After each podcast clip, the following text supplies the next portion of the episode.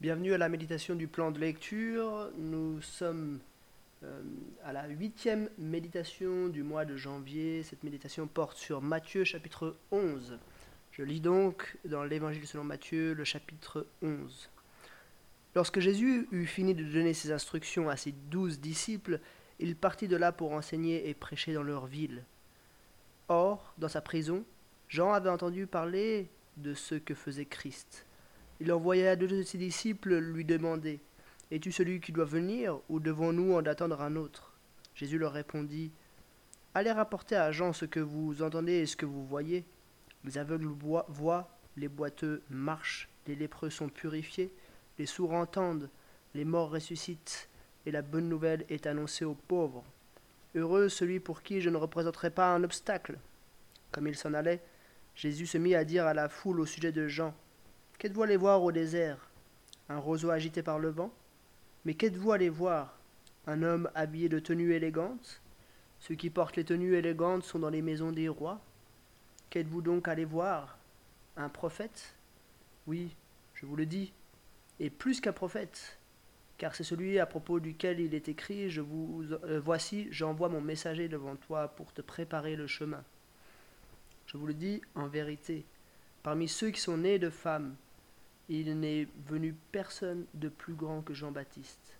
Cependant, le plus petit dans le royaume des cieux est plus grand que lui. Depuis l'époque de Jean-Baptiste jusqu'à présent, le royaume des cieux est assailli avec force, et des violences en emparent. En effet, tous les prophètes et la loi ont prophétisé jusqu'à Jean. Si vous voulez bien l'accepter, c'est lui l'Élie qui devait venir. que celui qui a des oreilles pour entendre entendent. À qui comparerai-je cette génération? Elle ressemble à des enfants assis sur des places publiques et qui s'adressent à d'autres enfants en disant Nous vous avons joué de la flûte et vous n'avez pas dansé. Nous vous avons entonné des chants funèbres et vous ne vous êtes pas lamenté. En effet, Jean est venu. Il ne mange pas et ne boit pas, et l'on dit Il a un démon. Le Fils de l'homme est venu. Il mange et il boit, et l'on dit C'est un glouton et un buveur un ami des collecteurs d'impôts et des pêcheurs, mais la sagesse a été reconnue juste par ses enfants. Alors Jésus se mit à faire des reproches aux villes dans lesquelles il avait euh, dans, les, dans lesquelles avaient eu lieu la plupart de ses miracles, parce qu'elles n'avaient pas changé d'attitude. Malheur à toi, Corazim, malheur à toi, Bethsaïda, car si les miracles accomplis au milieu de vous l'avaient été dans Tyr et dans Sidon, il y a longtemps que leurs habitants se seraient repentis, habillés d'un sac et assis, dans la cendre. C'est pourquoi je vous le dis, le jour du jugement, Tyr et Sidon seront traités moins sévèrement, sévèrement que vous. Et toi, Capernaum, seras-tu élevé jusqu'au ciel? Non, tu seras abaissé jusqu'au séjour des morts. Car si les miracles accomplis au milieu de toi l'avaient été dans Sodome, elles subsisteraient encore aujourd'hui. C'est pourquoi, je vous le dis, le jour du jugement, le pays de Sodome sera traité moins sévèrement que toi.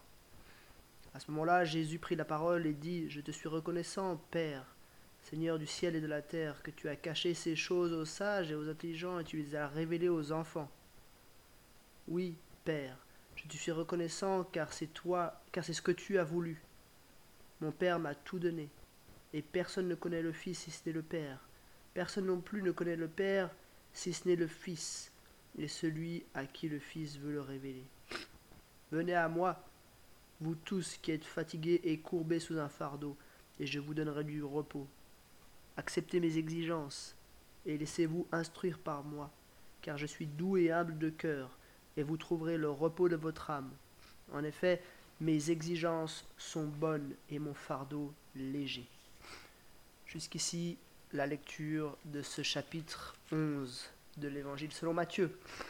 Je fais trois remarques sur ce texte.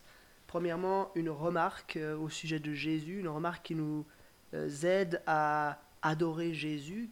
Jésus, en fait, révèle son identité au début de ce chapitre euh, aux disciples de Jean et leur dit simplement, bah, venez et voyez Voyez ce qui se passe, ce qui avait été euh, prophétisé des siècles auparavant par Ésaïe, en Ésaïe 35 et 61. Les aveugles voient, les boiteux marchent, les lépreux sont purifiés, les sourds entendent, les morts ressuscitent, et la bonne nouvelle est annoncée aux pauvres. On a vu tout cela euh, dans les chapitres précédents, dans les chapitres 8 euh, et 9 en particulier. Jésus fait cela, il ressuscite, il guérit, il chasse des démons, euh, il purifie. Jésus annonce la bonne nouvelle. Jésus est le Messie qui devait venir sans l'ombre d'un doute. Il est celui qui devait venir. Donc première chose, euh, ce chapitre nous, nous aide à comprendre qui est Jésus. Et lorsqu'on comprend qui est Jésus, on désire l'adorer. La deuxième chose dans ce chapitre, euh, c'est que je crois que ce chapitre, il fait ressortir notre caractère, le caractère humain. Euh, tous ces gens qui voient Jean-Baptiste, qui ont vu Jésus, ces foules, les ont critiqués. Jean parce qu'il ne buvait pas et qu'il ne mangeait pas, et Jésus parce qu'il mangeait et buvait.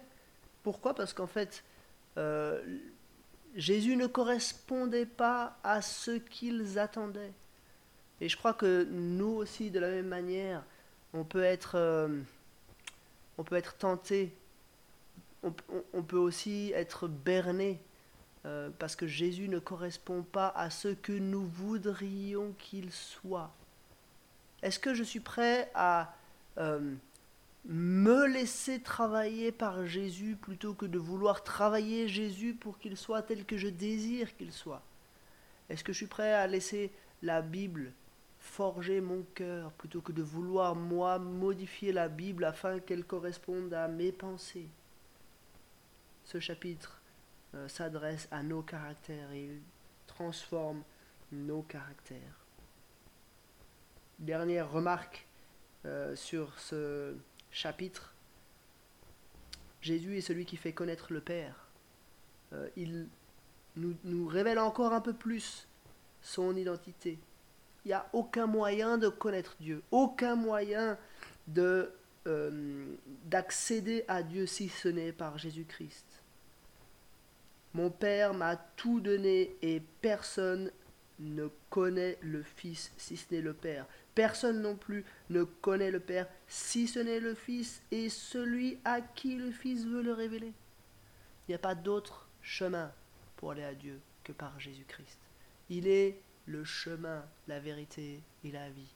Le seul qui permette de révéler le Père. Le seul et sur la base de sa volonté qui nous permette d'entrer en relation avec Dieu.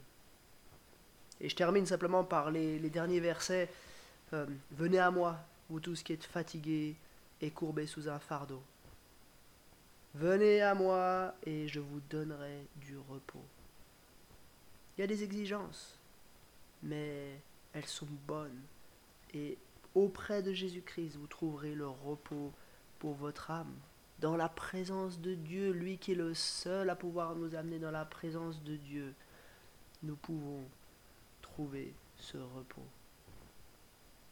Alors, euh, ça nous encourage pour cette journée à nous reposer sur Jésus-Christ.